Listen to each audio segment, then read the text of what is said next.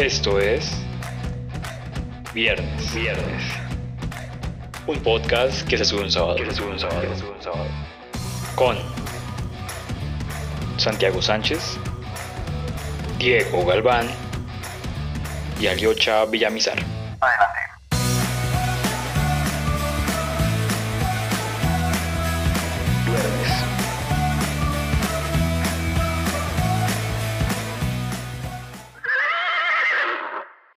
Hola, ¿qué tal a todas y todos? Bienvenidos y bienvenidas a esto que es Viernes, sí, el podcast que se sube los sábados. Estamos hoy con Santiago. Buenas, buenas, gente. ¿Cómo estamos? Con toda la actitud. Súper, súper bien. Y estamos también con Aliocha. ¿Qué tal, mis perros? No me tiras buenas, buenas. Listo, y bueno, quien les habla, Diego. Y bueno, nada, hoy es un día normal para subir un podcast, pero hay un tema bastante particular eh, y es que vamos a hablar hoy de Centennials. Les pregunto a ustedes, ¿ustedes se consideran Centennials? No. Yo considero que sí, o sea, realmente. Deberíamos problemas- primero aclarar en qué año nacimos. O sea, yo nací en el 98, Bogotá, Colombia. Uf, 98. Está como viejo el joven. Yo nací en el 2000 en Zipaquirá, Colombia también. Y, y yo, yo nací en el 2000 también, cerca de Zipaquirá. Hay que acotar que Diego y yo nacimos con un día de diferencia. Ajá. Dato curioso. Eh, Entonces, sí, pero Santi es mayor. Mayor sí. por un día. Sí, mayor. Y pues a Aliocha sí es como ya, ni para qué No, contar. yo, yo le traigo la experiencia a este podcast, obvio. Sí. No, pero pues digamos con lo del tema, yo decía que yo no soy centennial porque para mí, o sea, en teoría se- según corresponde los años, ¿no? Pero, o sea, me parece que ese, ese estándar que se usa es para los gringos, porque pues los gringos son los que mm, tuvieron ese cambio cultural durante esos años, por, e- o sea, que es lo que marca lo que es un millennial. Se supone que el millennial es el que vive el cambio de tecnología, o sea, hacia, hacia el internet y hacia esto, y el centennial es el que vive en ese cambio, o sea, cuando ya nació, ya había internet, pues digamos que a muy corta edad es que se empezó a popularizar los smartphones, entonces pues eso ni se, ni se puede acordar el chino.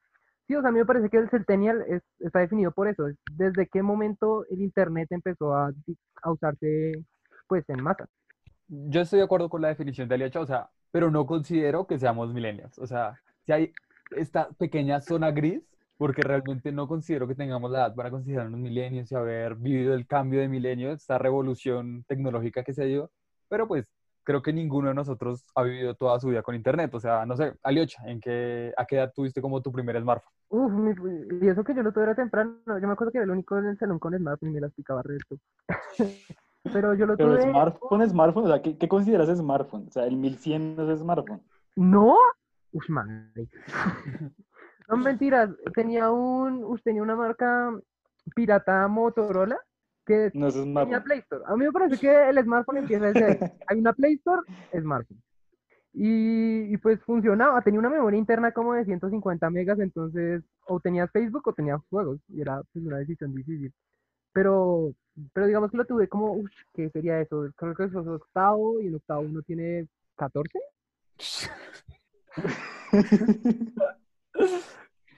14, no, no sé, espere.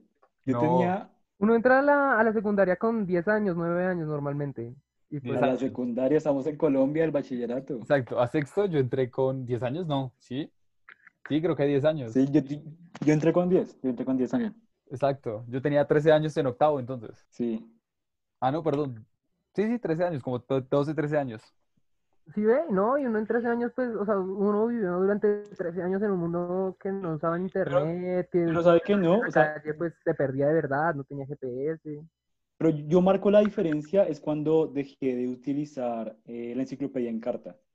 O sea, no sé en qué momento pasó, pero en el momento en que yo dejé de utilizarla o digamos de, de, de buscar contenido, uy, así La infancia terminó. Sí, no, ahí, o sea, ahí, ahí comencé a tener contacto con lo que es ser centennial, creo. Exacto, Por o eso, sea, pero pues digamos que cuando, cuando llegaste a ese momento, ya conocías que había un mundo sin internet, que, que, por ejemplo, pues antes no teníamos celulares en todo el rato, que, que antes cuando no sabías un dato en un bar, pues peleaba, te dabas atraques por la respuesta, no lo buscabas en Google en 10 segundos. Pero eso fue relativamente temprano, o sea, yo creo que eso fue tipo unos, ¿qué? Cuando tenía unos 8, 9 años, de pronto. Sí, o sea, el internet llegó más temprano en nuestras vidas. O sea, yo creo que desde O antes sea, de los 10 exacto. años ya teníamos internet. O sea, el smartphone es una forma en la que Sí, ya se expandió de una manera mucho más fuerte, en la que como tal, cualquier cosa tenías algo en la mano donde, donde podrías consultar cualquier cosa. Pero realmente Exacto. así no estaba El funcionando. criterio podría ser ese, como si la, el- la llegada del Internet o el uso común del Internet estuvo presente antes de que finalizara nuestra, nuestro proceso de crianza, eh, an- o sea, sin empezar la adolescencia, ¿sí me hago entender? O sea, si nuestra crianza se completó con el uso corriente del Internet, uno puede decir que sí hacemos parte de una generación centennial. Mm, Pues no sé, a mí para el hito como que me, que me, que me ayuda a guiar esto es, por ejemplo, cuando una vez, una vez mi sobrinito señaló un televisor y preguntó, ¿qué es eso? Y pues le tuve que explicar que la parte de atrás era el resto del televisor. O sea, él, él no, en su imagen de mundo no, no existía nada que no fuera una pantalla plana. A mí me parece que es eso, o sea, como tal vez, o sea, recibimos internet cuando éramos relativamente jóvenes, pero sabíamos que había un mundo en el que eso no existía. Ahorita los, eh, los que nacen después del año 2005, o sea, desde, pues desde el momento en que agarran algo de memoria, pues ahí ya había un smartphone, ahí ya había eh, pantallas planas, ahí ya había conexiones a internet. Sí, pues sí, es cierto. O sea, sí, es que creo que también nosotros pensamos en la gente más pequeña alrededor de nosotros, pues porque están viviendo esta era digital, pero pues esta era digital es parte de nosotros, o sea, no fue parte de nosotros por 10 años de vida, pero pues por el resto sí, o sea, sí es muy parte de nuestra infancia, muy parte de nuestro proceso de aprendizaje.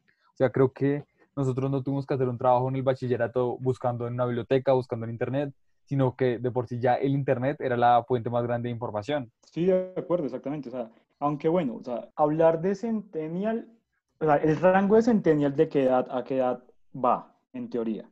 ¿Va hasta el 2010? 2010, 2009, pues hay ciertas complicaciones respecto a eso. Ok, ok. Pero entonces sí, o sea, digamos que eh, ese, ese acceso a Internet, bueno, también marca mucho lo que decía Liocha, que es una, una concepción o una división eh, etaria por edades eh, pensada para los cambios culturales en Estados Unidos. ¿Hay otras características aparte del Internet que caractericen como, uy, que caractericen, perdón la redundancia, o que, digamos, describan al, al Centennial? ¿O solo se limita a eso? Pues, o sea, no sé, ave- averiguando un poco para esto, pues muchos lo hablan de que son expuestos a información. O sea, lo que hablábamos nosotros, pues que principalmente es el Internet, pero pues es el hecho de recibir información, eh, de ser bombardeados por información durante gran parte de su infancia. O sea, no tuvieron que limitarse a lo que conocían, a lo que había en su pueblo, a lo que se les enseñaba, sino que había todo esto. Entonces, se abre un mundo un poco más de posibilidades para ellos que, pues, no sé, comienzan a crear conflictos que yo puedo decir que se están reflejando en, en, estos años o ya cuando alcanzamos la adolescencia o la adultez, donde se co- comienza a notar esa voz. Pero pues siento que es un tema un poco para más adelante. Yo opino que, o sea, como que podríamos dejar como la frontera entre el millennial y el centennial, en que el millennial, cuando llegó el cambio tecnológico, tenía suficiente conciencia para entender que él venía de un mundo que eso no estaba. El centennial ya no, el centennial, eh, a- cuando desarrolló conciencia, todo ese mundo ya estaba. Entonces, pues, no, o sea, no concebían el mundo sin internet y todo esto. Ok, bueno, sí, sí no, porque digamos, o sea, yo, eh, mi conciencia del, uso del Internet, a pesar de que, de que fue, digamos, ah, eh, no, no así bien temprano, bien temprano, no tengo como una idea marcada. O sea, sí concibo como el mundo antes de- del, del uso común del Internet, pero mi infancia también la asocio al Internet. Entonces, digamos que hace parte como de mi proceso de crianza y también identifica como lo que viene para mí después en, en- en- en la vida. Entonces, no sé si también no podría decir como esa aseveración de que ese es el, la- la- el criterio diferenciador. Es que el problema es que aquí estamos como en un punto muy gris. O sea, por ejemplo, yo creo que yo alcanzo a salir como, a- como ese gris, porque pues soy mayor que ustedes y tal, y tengo la experiencia de los años. Entonces, digamos que cuando, cuando llegó ese cambio tecnológico, yo ya era dos años mayor que ustedes. Entonces, pues, digamos que si ustedes tenían ocho, que, que eran unos chinos todos brutos, yo ya tenía diez. Entonces, yo ya era brillante y tenía el futuro por delante. Entonces, pues, yo ya entendía el mundo y tal. Pero, pero, o sea, yo creo que hay- está la generación gris, que es como el, desde, desde el 2000 hasta como el 2005, que es Niti Niti. No, yo creo que antes. 2000 O sea, ¿Antes? como del 99 al 2004. O sea, siento que en el 2005 ya eres un centennial hecho y derecho, sin lugar a dudas. Me parece un buen Sí. rango. Sí, sí. Eh, No más, o sea, una experiencia que nosotros hemos vivido en la universidad es que las personas del semestre anterior al de nosotros se, inco- se alcanza a notar ese cambio generacional, o sea, tienen unas ideologías bastante diferentes y se nota que no, no tenemos los mismos ideales, las mismas formas de pensar o las mismas formas de actuar. Entonces, sí hay cierta brecha generacional y no considero que sea como tan directamente vivir toda mi vida con Internet, porque no sé, quizás en un año algo muy importante puede haber cambiado, como fue la elección de un presidente diferente, en este caso en 2002 con la elección de Uribe, en el que cambian ciertos paradigmas de que no fue solo algo político, sino también todo este libre comercio que se trae a través de, del, de, desde la presidencia de Uribe y que también inunda la infancia de muchas personas. Bueno, eso es cierto. eh, Uribe inundó muchas infancias. No, nos van a, nos van a cancelar el podcast. No, y ya dijimos dónde vivíamos. No, pero el man ya está en la cárcel, ya. Qué miedo, ni qué putar. Ah, eso es otro. está- la está otra ¿Está en la cárcel? ¿En serio? Ush. Pues no, está en la... Ah, y bueno, está encerrado en su casita. Pero pues ya no, ya no está Bueno, en- pero espere. ¿Me podrías recordar pa- qué estudias, Aliocha? Yo estudio Derecho en la mejor universidad del país, la ESI. Los Andes, papá. No, mentiras, en, en- hay dos que... eh, eh, tú, oyente, sabes a qué me refiero con la mejor universidad del país. Ni siquiera lo voy a decir. Todos sabemos cuál es la mejor universidad. Pero sí, o sea, hay que entender que este cambio cultural que hablamos, o sea, no lo podemos limitar a la tecnología. O sea, me parece que, que el hecho de también de esta apertura económica en Colombia que se puede ver en esos años, también puede influir en lo que es como tu infancia, ¿no? O sea, no sé ustedes qué piensan acerca de ese tema. Y antes Ese se punto me gusta. Ese punto me gusta porque... ¿Qué? Y antes no se podían ir por las carreteras, los entendidos sabían, y hasta mergatolitos. Y llegó El Salvador. Llegó nuestro. Salvador y Señor Jesucristo. eh, doctor, Exacto, hay, hay un punto de fractura, ¿no? Cuando se puede ir a la finca y cuando no se puede ir a la finca. Yo creo que esa es la, la, la, la que marca la diferencia entre un millennial y un centennial en Colombia. Si se puede ir a la finca del. Pues sí, o sea, es que tocas un punto importante porque es que, o sea, también es como relevante fijar los hitos por los que ha vivido o los que- de los cuales ha tenido conciencia un centennial. O sea, piénselo, digamos, en su vida como colombiano, colombiana, eh, centennial, ¿qué hitos eh, ha podido experimentar que, lo pueden, que sí lo pueden diferenciar de otras generaciones?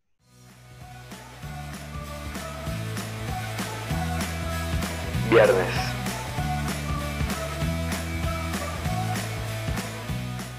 Diego nos preguntaba cuáles son los hitos de un centennial. O sea, me parecería un poco de cuáles consideran ustedes que son el hito de un centennial y cuáles serían los de los millennials en contraposición.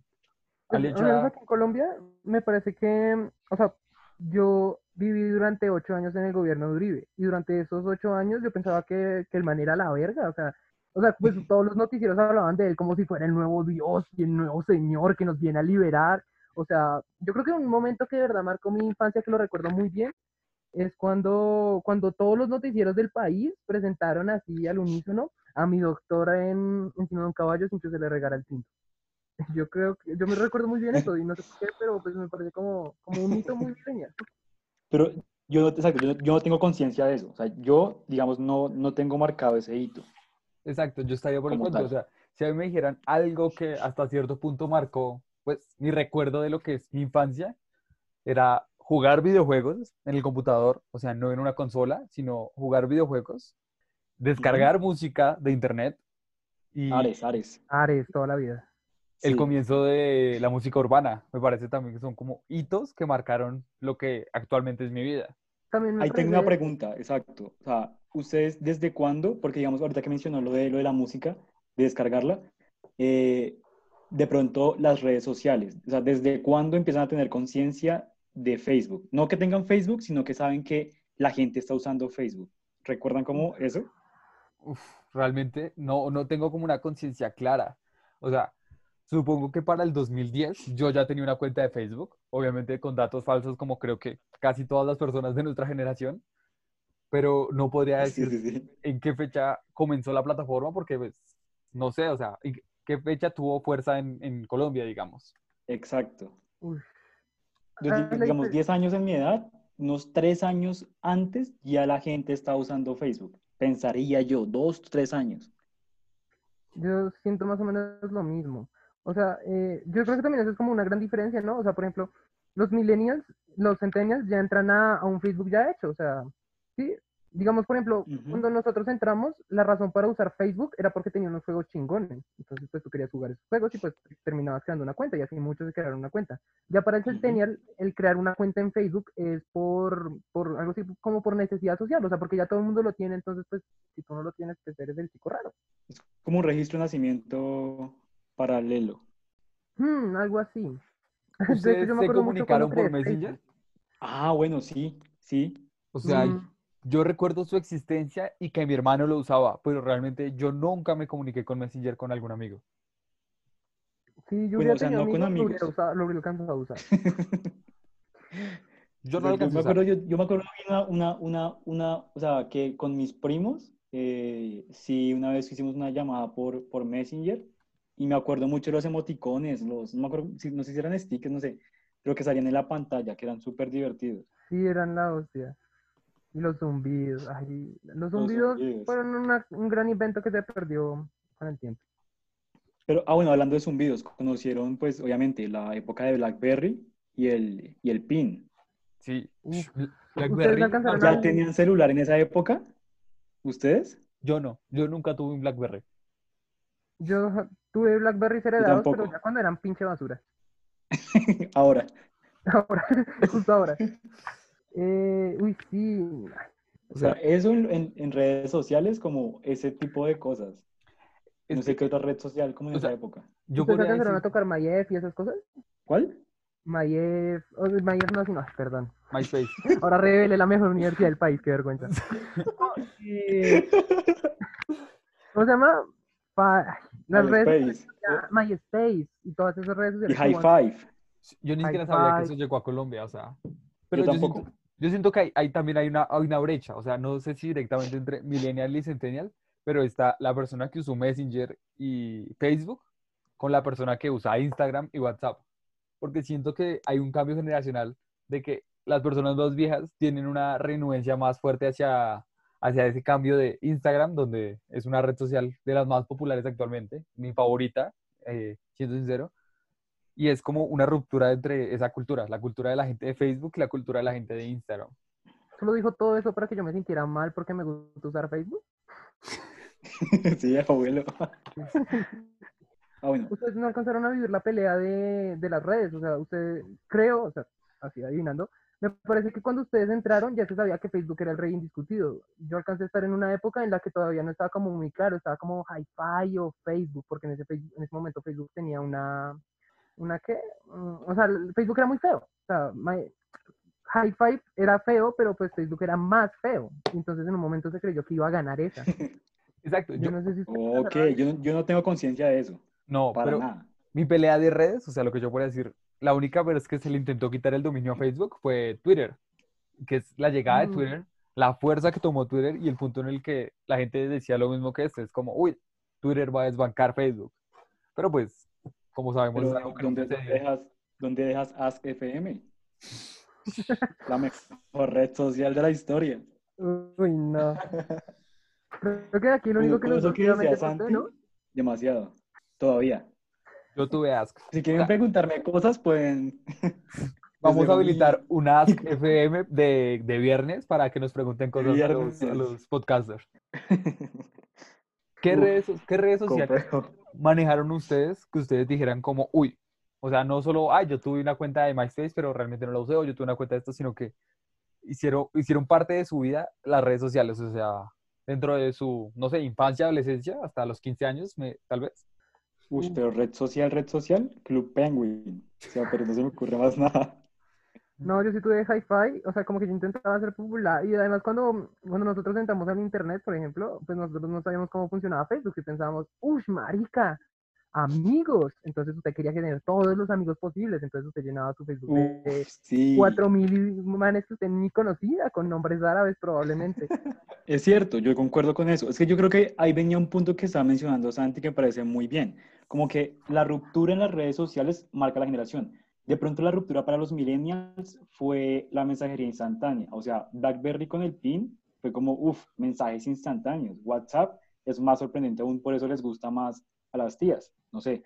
En cambio, la revolución de Instagram o de eh, Snapchat sobre todo, o sea, esto de no mensajería instantánea, sino historias instantáneas que se borran, que son momentáneas nada más, eso es la revolución para nuestra, o bueno, para lo que yo siento que es nuestra, nuestra generación. Podría ser como uno de los ahí factores que mencionaba en punto a redes sociales. Yo estoy Pero, totalmente pero de Yo me acuerdo. empiezo a sentir re viejo, ¿no? Porque yo siento que le van a poner historias hasta el Word y a mí me ofende el resto de eso. Sí, en Ya hay historias en. YouTube, que es esa mierda. Sí, pero es que Sí. si lo pensamos, las historias, las historias responden a la necesidad de inmediatez, ¿no? Porque, Mm. no sé, Exacto. en, en un pasado yo quería enviar un Messenger, entonces yo lo enviaba desde mi casa y la, tenía que esperar a que la otra persona llegara a su casa, se conectara, si no estaba, pues pasaban tres días, si la persona no se quería conectar, podía Ujú. pasar hasta una semana hasta que me contestara, y eso hacía parte, era mensajería instantánea, sí, pero no se, no se existía este, este imaginario de que todos estamos conectados al mismo tiempo. O sea, hay un ejercicio que estábamos haciendo fuera de, de la grabación y es cuánto tiempo se demoraba una amiga en respondernos. Y fue como unos minutos y es como, está bien, pero nos parecía raro que se demorara, no sé, más de una hora en responder.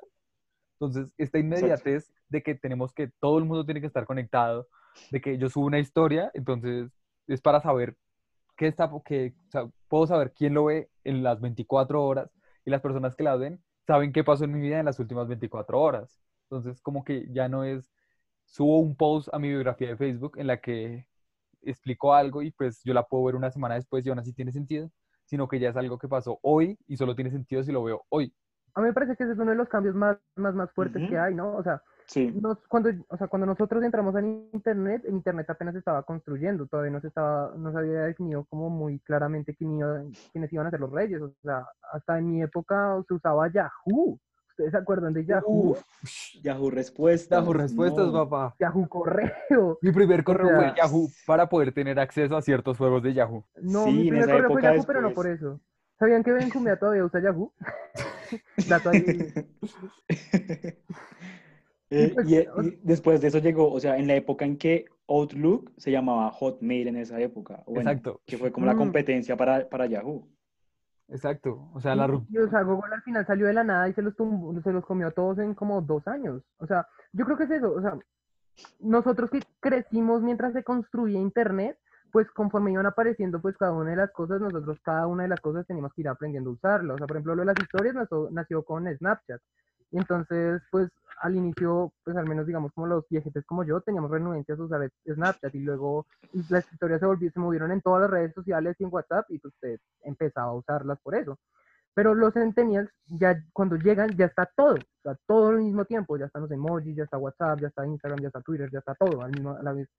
Y pues me parece que eso cambia mucho la forma en la que se usa y la forma en la que se piensa en general. Por ejemplo, cuando veo que mis primitos se la pasa en un grupo de WhatsApp ahí con, con sus amigos del colegio, pues me- me parece como medio aterrador, porque pues, o sea, yo veía a mis amigos en el colegio, volví a mi casa y ya esos desaparecían de mi vida hasta el día siguiente en el colegio. Sí, sí, es cierto, es cierto. Es cierto que, que, o sea, obviamente hay una parte de la infancia de uno que sí fue realmente presencial, para usarlo en términos actuales.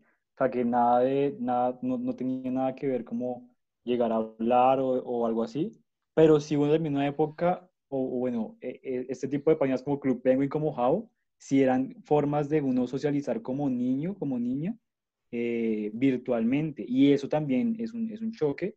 Y yo creo que sí caracteriza también lo que es un, un centennial. O sea, es que el centennial también es una transición. O sea, el centennial tampoco es un algo fijo. Yo creo que también es una transición entre el choque de llegar a Internet y, y acostumbrarse a, innova- a, a- a la innovación siempre. O sea, uno como centennial sabe que todo va a estar eh, innovando, pero uno, uno se va acostumbrando. En cambio, las generaciones venideras eh, ya están básicamente predispuestas a la innovación. O sea, ya, ya lo asumen como algo natural. En cambio, el centennial sí se tuvo que acostumbrar a la innovación. Sí, Mm. exacto. Es que yo siento que Alicia se está limitando muy a como lo, como lo que para nosotros es la nueva generación, que son estos niños que vemos que ya manejan celulares, que tienen un smartphone desde los cinco años y que probablemente en el futuro pues se convertirán en una nueva generación. Pero siento que es, Ujú. nosotros asociamos centennial a esa, a esa forma de vivir la tecnología. pero yo creo que esas personas ni siquiera han terminado de forjar su infancia. No sé, puede que estas personas que tienen hoy 7, 8, 9 años, eh, pasados tres años para nosotros, la inteligencia artificial, lo que sea la realidad virtual, tome una fuerza bastante, bastante, sí, sea más fuerte para ellos. Entonces, para ellos, ellos van a decir como, uy, no, no, yo no soy generación AA o generación, no sé, porque yo no estaba, yo viví antes de que se generara la realidad virtual. Pero pues eso ya es Sí. una generación diferente. O sea, yo siento que nosotros pertenecemos a los centenias, más allá de que hayamos vivido todo con nuestra tecnología, y es porque realmente nuestra vida gira en torno a la tecnología actualmente, y es imposible negarlo. Nuestra educación es totalmente virtual en este momento. Nuestra forma de comunicar es mínimamente virtual. No, podemos decir todavía interacción de personal, pero cómo se cuadran las citas, cómo se cuadra un plan, es meramente virtual. Creo que no dejamos de ser centennials hasta que nuestra vida no deja de depender meramente en la actualidad de lo virtual. No me parece, o sea, porque una generación X en este momento puede estar dependiendo totalmente de la virtualidad, pero pues en realidad es una generación X. Yo me, a mí me parece que está definido por el punto de partida cuando uno termina la crianza. Por eso las generaciones anteriores eran mucho más extensas. Por ejemplo, los baby boomers, pues, esos son como una generación como de 40, de 30 años. Y, y más o menos todos en esa generación crecieron con al mismo alcance tecnológico, la misma más o menos forma de comunicarse y tal. Ahora, yo pienso que desde este momento las, las generaciones van a ser cada vez, cada vez, cada vez más cortas, porque pues lo que dices, o sea, cuando se desarrolle la inteligencia artificial y que puede pasar, el centennial de ahora va a sentir ese corte que nosotros sentimos con, con ellos, pues respecto a la siguiente generación, y, y va a decir, no, es que ellos nacieron cuando ya existía la inteligencia artificial, entonces pues se mueven dentro de ese juego, o sea, o su cerebro funciona dentro de ese juego. Me parece es- que, to- que todos podemos estar de acuerdo en, en este, en que el corte tecnológico es bastante difícil de definir, porque sí, como dice Aliocha, o sea, no es lo mismo las generaciones como tal, las plantean los teóricos como generaciones de 10 años. Pero no sé, en estos Ujú. 10 años, o sea, decir que una persona que nació en el 95 es igual a una que nació en el 2005, que tiene ciertos hitos culturales iguales, es, es absurdo. O sea, Sí, nomás total. dos años de diferencia hacen una visión del mundo muy diferente. Entonces, creo que sí podríamos ser centennials, pero no podemos categorizar centennial como algo que agrupe todo, sino que dentro de los centennials hay diferentes formas de ser un centennial. Ah, Es claro, sí, cierto, porque claro. digamos lo que hacen los, o sea, estas divisiones lo que hacen más que, y yo tengo ahí conflicto como llamarlos como generaciones, porque pues no, no son como generaciones, sino más bien como patrones culturales eh, dados por el tiempo o algo así, y que en realidad son, son, son muy intangibles y son muy, muy líquidos, para ponerlo como en esos términos. Hablar de generaciones como, como de centennials es bastante cuestionable y, y, y bueno, si lo, si lo reducimos a esto, a esto de que de que la- la- el acceso a la tecnología es como un impacto para una generación, pues estaríamos hablando más bien de una minoría, ¿no? O sea, no, no todo el mundo tiene acceso a lo, a lo que nosotros estamos hablando aquí. Y eso también marca como que, a diferencia de Estados Unidos, donde uno sí puede decir como que el acceso a la tecnología y el Internet y todo esto cuando llegó sí fue generalizado, bueno, en Colombia es un poquito más difícil decirlo como tan, como tan severamente. Entonces, esto de los centennials también es como una agrupación un poquito para dividir consumo, para saber qué es lo que consume tal edad y qué es lo que consume tal otra, pero que en realidad los patrones de comportamiento son totalmente variables, impredecibles. Ush, hablando de lo que dice Diego, o sea, sí, empezando, las definiciones de generaciones fueron dadas por, por los publicistas que se pusieron a evaluar como que quería cada persona. Y al mismo respecto dicen como la generación X son la generación de gente que tenía suficiente tecnología para todo lo que quería, o sea, pues todo lo que llegara a necesitar, eh, buena, buen récord económico durante esos años, pero pues que en, digamos como que en términos de sentido de vida y de individualidad, pues decayó mucho y por eso las películas de los 90 como Matrix y como El Club de la Pelea. Después llegan los millennials, que son como un reencauche de la generación X, que tienen como todas esas mis- mismas frustraciones, pero, pero empeoradas, pues, o sea, según lo que dicen los, los de mercadotecnia. O sea, dicen como, los millennials son gente avara, son gente, ego- son gente egoísta, son gente muy preocupada por su individualidad, por su sentido en la vida, que están frustrados, que son eh, antisistema de en alguna medida. Y luego definen a los centennials como, como todo lo contrario, o sea, son, son pequeños angelitos venidos del cielo, están, o sea, como su adaptación a la tecnología y la globalización que ahorita permite que la mayoría de ellos sean más letrados que cualquier otra generación y además tienen como un sentido de, de colectividad, de buscar objetivos comunes, de, sí, o sea, como de salvar el mundo un poco. Y no sé, o sea, ¿qué piensan de esas definiciones? O sea, yo un poco me siento así definido como, como definen a los millennials y un poco veo lo de los centennials que, que tienen como esa vocación más a salvar el mundo que, que, nuestra generación. Pero pues yo no sé, ¿ustedes qué opinan al respecto? Es, es algo complicado porque, o sea, nos hemos como centrado mucho en decir que un centennial relacionado con la tecnología, pero nos hemos apartado como del mundo físico, por decirlo así. Porque técnicamente, ¿en qué años debió haber nacido un millennial? Como entre el 85, si no me equivoco. O sea, según las fechas que dan los, los teóricos o esto. O sea, técnicamente, un millennial vivió la caída de la Unión Soviética. Un millennial vivió la, la constitución del 91. Aunque tuviera cinco años, fue importante para él la constitución del 91. Eh, entonces, siento que todos estos hechos históricos pueden contribuir dentro de lo que Aliocha define como esa, esa personalidad un poco más, más frustrada y es vivir en, no sé, en Colombia, en un país donde la guerra y la violencia están en su máxima expresión, donde están en un país en el que no puedes salir muy lejos porque si no te, te mata la guerrilla, te hace pasar por un falso positivo y si no, simplemente la policía te roba. Entonces, todos estos traumas se pueden ver muy reflejados en lo que se vivía históricamente en esa época. Cuando nosotros nacemos, estamos ya con una constitución establecida donde dentro de todo se nos hace creer que es un mundo un poco más igual. Se ha apaciguado mucho lo que ha sido la violencia de guerrillas. No existe una violencia política tan fuerte en respecto a lo que son ideologías. Ya no matas a alguien por ser de una ideología diferente, sino que es un mundo que todo el mundo te lo vende en paz. Ya no hay un enemigo común, ya todos estamos bien, sigue habiendo la misma cantidad de muertos, pero para nosotros el mundo está bien. Mm. Eso, pone, eso pone como el tema de discusión denso, porque es que es la pregunta de, de cómo, cómo, es, cómo es un centennial en Colombia. Y cómo es un centennial no solo en Colombia, sino en las diferentes regiones de Colombia y todo lo que eso acarrea.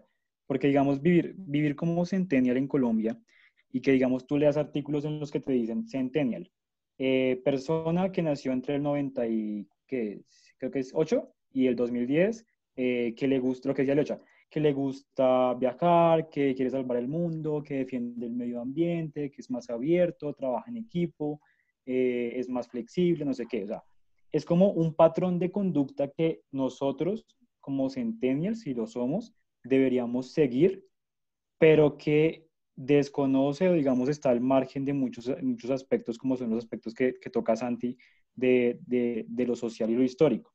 Eh, por ejemplo, o sea, según eso, o según estas, definiciones de, de, lo que es un centennial, en este momento no deberían haber o no deberían existir, eh, por ejemplo, las juventudes del Partido Conservador. Claro, el Partido Conservador es todo lo contrario, es la antítesis de, de, lo que definen por centennial, pero existen y hay jóvenes hoy día que son conservadores o son parte del centro democrático, o sea, partidos de derecha, por decirlo así, porque entonces lo que plantean es que el centennial va más a la izquierda. Entonces son patrones de conducta y personalidades que van afiliando eh, como también aspectos políticos, pero que son totalmente como, como miopes. O sea, no sé, estas caracterizaciones me parecen muy, un poco absurdas en cierto sentido y que más bien como, sí, como solamente para, para dividir el consumo. Vuelvo como a, a, decirlo. Eh, yo siento que, digamos, por ejemplo, lo de la guerra no se, no separa los, los, los, los diciendo millennials y centennials porque, pues, como para que tengamos un nivel de quién estamos hablando, ¿no? O sea, como que no nos separa entre los millennials y centennials porque pues incluso yo que soy más viejo que ustedes y tengo más experiencia y todo en la vida. no, mentiras. Eh, incluso yo, eh, yo no viví la guerra, pues también es porque es tan y tal. Pero todos los peores años de la guerra, eso pasaron cuando, cuando yo era un bebé que no entendía del mundo yo no había existido. Entonces, pues eso sí nos separa de la generación anterior. Y lo otro que decía, me parece muy interesante, o sea, yo siento que hasta, hasta nuestra generación lo revolucionario era ser de izquierda, no seguir las reglas, estudiar a Diosito, pero desde un punto como que lo revolucionario ahora es ser conservador, porque pues nadie lo es y porque todo el mundo los odia.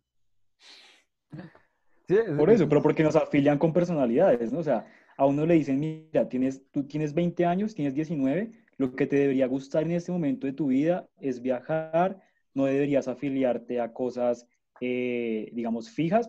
Me refiero, por ejemplo, a empresas, eh, por ejemplo, a una iglesia. Digamos, en esos días estaba leyendo, estoy leyendo a Sigmund Bauman y él decía, el, el, el que trabajaba antes, en la, en la época moderna, empezaba en una empresa y sabía que iba a morirse trabajando en esa empresa. Hoy no, pero digamos es una, asignación de roles eh, a través de esta división de, de, edades que es bastante densa y que es bastante desconocedora. Porque, porque sí, porque plantea como estas, estas como, no sé, como franjas de personalidades según tu edad y me parece muy, muy extraño. A mí me parece que sin importar qué, o sea, sin importar las diferencias que tengamos entre Centennial y Millennial, definitivamente lo mejor es haber nacido en alguna de esas dos generaciones. Porque, o sea, se aprovecha más la vida. Porque, por, ejemplo, ahorita me estoy obsesionando con, con aprender sobre cámaras y, y, editar fotos y todo eso. Y pues yo lo puedo aprender en, en un par de días en, a punta de videos de YouTube. Mientras que de haber nacido en cualquier otra generación, cualquier sueño que yo tuviera de ser fotógrafo, pues estaba impedido porque soy pobre y no tengo plata para, para contratar a quien me enseñara y que además eso era re complicado porque tocaba jugar con químicos y tal. Y ahora pues tengo un computador y ya. Y, o sea, como que se, se expande mucho la vida. Todo lo que yo quiero está en alguna medida a mi alcance gracias al Internet. Las demás generaciones nunca vivieron eso. O sea, era al campo y a trabajar, mijo. Pero entonces lo que, lo que diferencia una generación de otra, según eso, que pues, me parece cierto, es lo que puedes hacer según tu generación y más no lo que eres. O sea, lo que está en tu rango de opciones es lo que marca lo que eres como generación y no realmente lo que eres como en tu personalidad. O sea, no, no por ser, por ser digamos, eh, de izquierda, no eres, no eres, no eres eh, centennial, sino porque puede serlo o algo así. Eh, eh, pero me parece que no, o sea, o sea, sí, no, o sea, realmente sí es eso, pero pues si lo piensas bien, eso cambia tu visión del mundo, o sea, si tú tienes al alcance pues toda la información que la humanidad te ha recabado durante los últimos 12.000 años, pues obviamente eso cambia mucho tu perspectiva del mundo. Por ejemplo, estoy leyendo un libro que se llama Homo Deus, porque pues, ahora estamos citando libros y tal. eh, no, estaba leyendo Homo Deus y ahí hablan de que nuestra concepción de la vida nos parece como muy normal, pero pues en el siglo XV nadie pensaba así. Por ejemplo, en la actualidad todos pensamos que va a haber crecimiento económico. Siempre todos pensamos que se puede, que se puede hacer más, por así decirlo, o sea, que se puede generar valor de la nada, básicamente. En, en la antigüedad, pues no, o sea, en la antigüedad una tierra daba cinco, cinco zanahorias y no daba más. Entonces, lo que intentaba hacer era conquistar territorios para tener más zanahorias, pero pues no había más territorios en el mundo, o sea, hay una cantidad limitada y por eso había tantas guerras, por eso todo el mundo se mataba y por eso la gente no, no creía en, en, pedir prestado para invertir porque pues eso, pues invertir no tiene ningún sentido. Eh, o sea, esos uh -huh. cambios pues se van definiendo por la capacidad tecnológica del tiempo en que naces. Y, o sea, y si, lo, y si lo vemos así, digamos como hay una generación que va desde como desde el 12.000 antes de Cristo hasta, hasta básicamente como los inicios de la historia judio-cristiana como hacia el 300 y de ahí en adelante hay otra generación que va como desde el 300 hasta casi el, el 1000, 1500 porque pues son gente que a la que la tecnología nunca cambió. O sea, durante todo lo largo de sus vidas y durante todas esas generaciones pues la vida realmente no cambió mucho. Eh, pero las generaciones es un invento pues de ahora porque ahora sí cambia la vida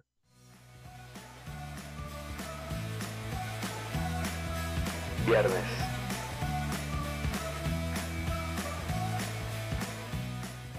Me parece que es absurdo intentar como encasillar en una generación como ciertas características, ¿no?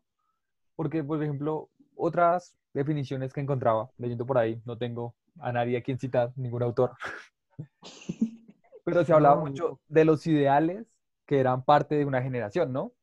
O sea, desde los boomers o los baby boomers y este, su adversión, su aversión a la guerra, perdón, como por haberla vivido en carne propia o que su familia vive en la guerra. Y es como mi ideal es no vivir una guerra, sino vivir una vida tranquila en los suburbios.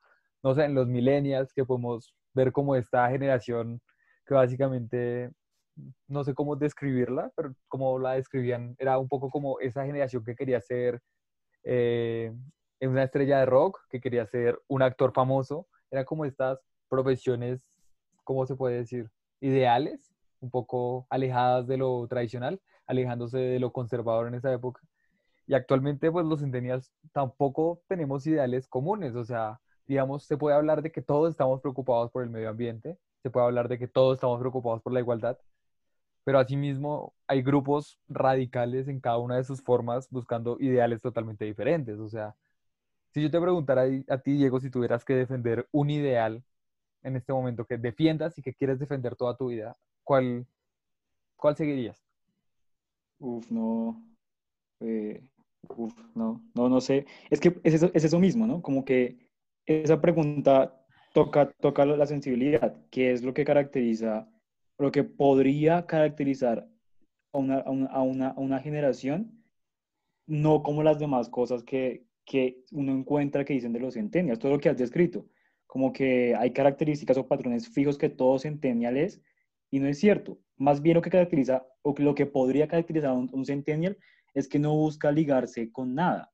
O sea, todo lo que signifique como aferrarse a algo, a un ideal político, a una religión, a un estado, una nacionalidad, digamos, o, a la permanencia en un lugar, todo lo que necesita, lo que requiere aferrarse a algo, en realidad es como que eh, eh, despierta como esa sensación de ser reacio a, a lo, a, lo, a, arraigarse a las cosas.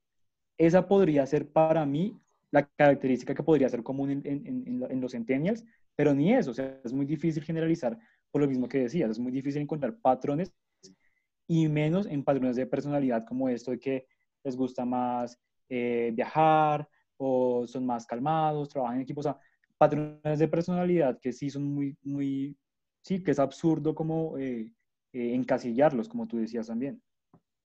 Sí, Pero me parece que hay cosas que sí, sí cambian, o sea, respecto a los ideales y las nociones que definitivamente sí cambian. Por ejemplo, nuestra generación, pues no todos son supera, o sea, que no todos aceptan a todos por como son y como seres humanos y tal, pero ni a palo llegamos al racismo que es de la generación inmediatamente anterior y ni te diga hace 40 años. Sí, o sea, me parece que hemos vivido como un cambio de paradigma donde nuestros imaginarios son diferentes. O sea, hay ciertas cosas básicas que es decir, como un centennial eh, no es igual de machista a un millennial, a un alguien de la generación X. Entonces, es como estas divisiones son muy claras en algunos puntos. O sea, el miedo que se generan por de alguna, el miedo que generan algunas cosas para ellos, ya a nosotros no nos genera miedo. Pero siento que por más que estas divisiones sean, no sé, eh, se puedan ver desde este momento, creo que en su momento, cuando yo, eh, en los 90, en los 60 o en las diferentes generaciones, es como imposible como decir, no, ya, dejemos, eh, esto somos nosotros como generación, nosotros vamos a ser menos machistas que ellos, vamos a ser quizás un poco más racistas, pero nosotros vamos a vivir pensando en el futuro y vamos a aceptar la tecnología. Entonces, creo que esas características no se pueden definir como hasta una vez terminada una generación, ¿no? O sea, nosotros actualmente podemos decir, somos una generación menos machista. Hay excepciones, obviamente, pero no, no, no a los mismos niveles que antes menos racista, como más tolerante, un poco que busca la igualdad, como hablábamos anteriormente. Pero tampoco creo que podamos definir todas nuestras características, porque puede que en un futuro digan que todos nosotros éramos de izquierda y no sé, algunos de este grupo seamos eh, personas de derecha que no aceptan los ideales de izquierda, pero va a ser como la gente en la historia nos va a entender. Mm, yo pienso que no solo eso, o sea, también es como que en, en, el ciclo de la vida tienes un grupito que es como tu generación y pues de alguna manera estás conectado a ese grupito porque estás en las mismas condiciones. Por ejemplo, ahorita con el coronavirus, a, a la generación millennial y centennial, pues nos chupa un poco un huevo porque pues no nos vamos, o sea, es muy poco probable que nos muramos, mientras que los, los, de, los de antes, los baby boomer y eso, pues están cagadísimos porque pues tienen muchísimo miedo. En cambio, por ejemplo, los temas ambientales, los, los baby boomer, eh, si los baby boomers no, no los van a vivir, o sea, están relajados al respecto y eso se nota pues, en las votaciones y en todo eso. Y, en cambio nosotros pues sí sabemos que para, para allá vamos y si el, esta gente que está viva justo en este momento deja el mundo muy jodido, pues cuando yo tenga 30 o 40 años, pues yo soy el que tiene que enfrentar ese mundo jodido. Es cierto, o sea, digamos que lo que, lo que yo saco como, como de, esa, de, esa, de esas es que en realidad lo que, lo que marca el patrón para distinguir una generación de otra, en realidad son, son factores externos a, a uno como individuo que, que, aspectos de la personalidad. Es decir, si hablamos de que la generación eh, tal vivió de esta forma la pandemia, o vivió de esta forma las redes sociales, o vivió de esta forma la llegada de Uribe, o vivió de esta forma, no sé, aquí en Colombia, por lo menos, el acuerdo de paz. Son todos hechos como externos o de la sociedad en su conjunto, más que internos. Digamos que hablar de que, tal generación es más tolerante o, o más esto, es como un factor derivado de esos hechos externos, pero que no necesariamente es así. Lo que define una generación de otra es realmente esos hitos como eh, afuera del individuo que ocurrieron en su generación, que vivió y que lo marcaron, más que como esas agrupaciones de personalidad o, o, de, o esas categorizaciones de, de, de, el espíritu centennial o el espíritu millennial o, esas, ese tipo de cosas. Digamos que me parece un poco complejo irse ya a definir la personalidad de alguien por su edad, de pronto. Sí, yo lo interesante es la relación entre las, entre las, generaciones, si lo piensan bien. Porque, por ejemplo, ahorita, o sea, ahorita muy fácil juzgamos a los viejos y les decimos que son machistas y racistas y tal.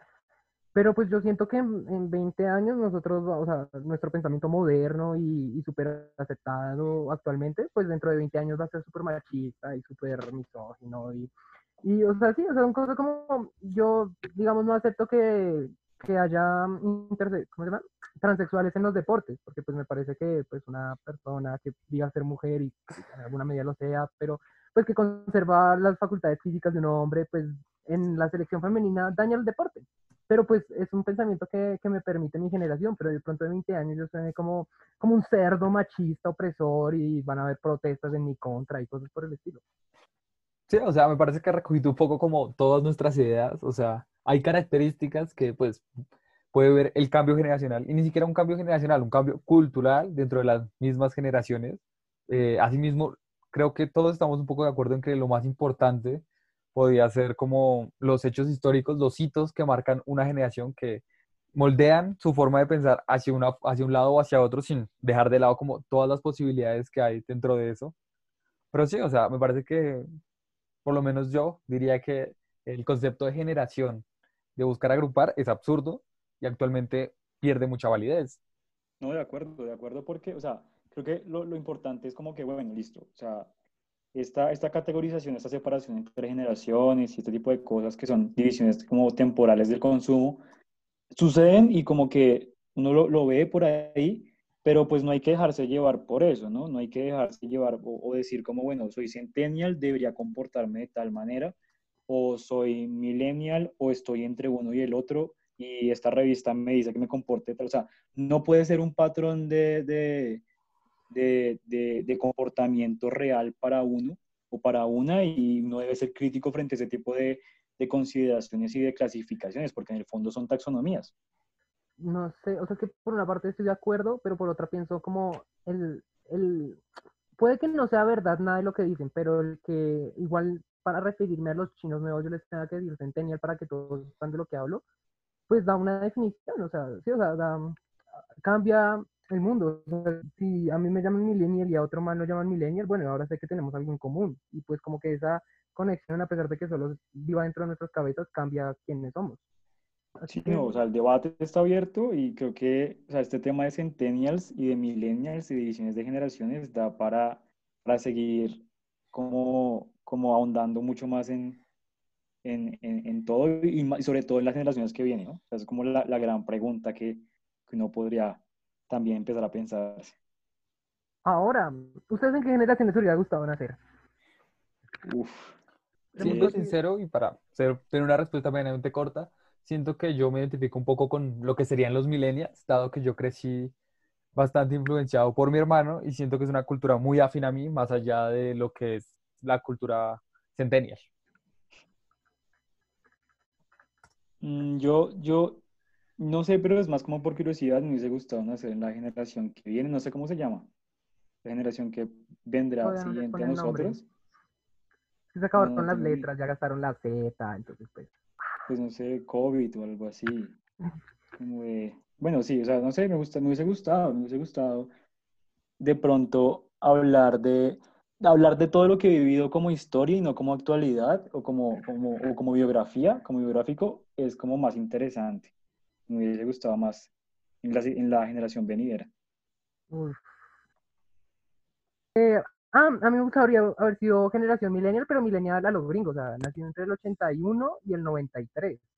Porque, o sea, a mí me hubiera gustado vivir como el mundo sin, sin tecnología, sin cámaras en todos lados, sin, sí, o sea, sin, sin todo este auge que tenemos, pero igual hubiera querido vivirlo. Entonces, si hubiera nacido en esos años, para cuando llegara toda esa tecnología y llegara toda esa innovación, pues yo ya sería un tipo inteligente, adulto, y, o sea, de pronto en mi vida cambiaría mucho más fuerte de lo que pues un centennial puede apreciar porque pues es lo que siempre ha existido.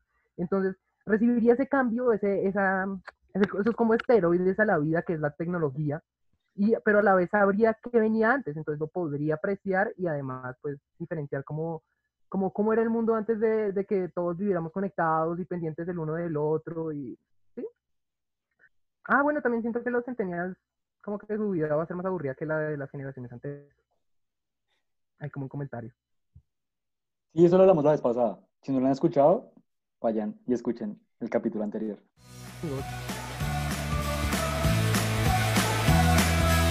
Viernes.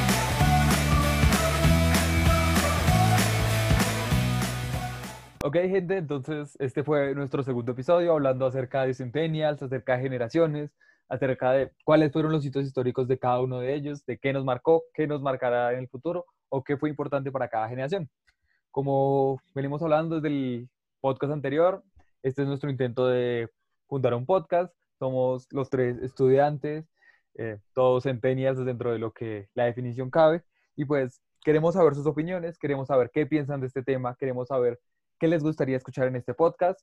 Tenemos muchas cosas planeadas. Probablemente este episodio lo estén escuchando para el fin de la pandemia, finales de agosto, inicios de, inicios de septiembre del año 2020, para ser un poco más exacto.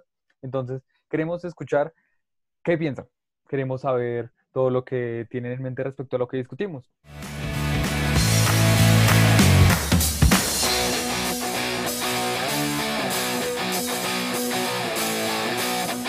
Viernes.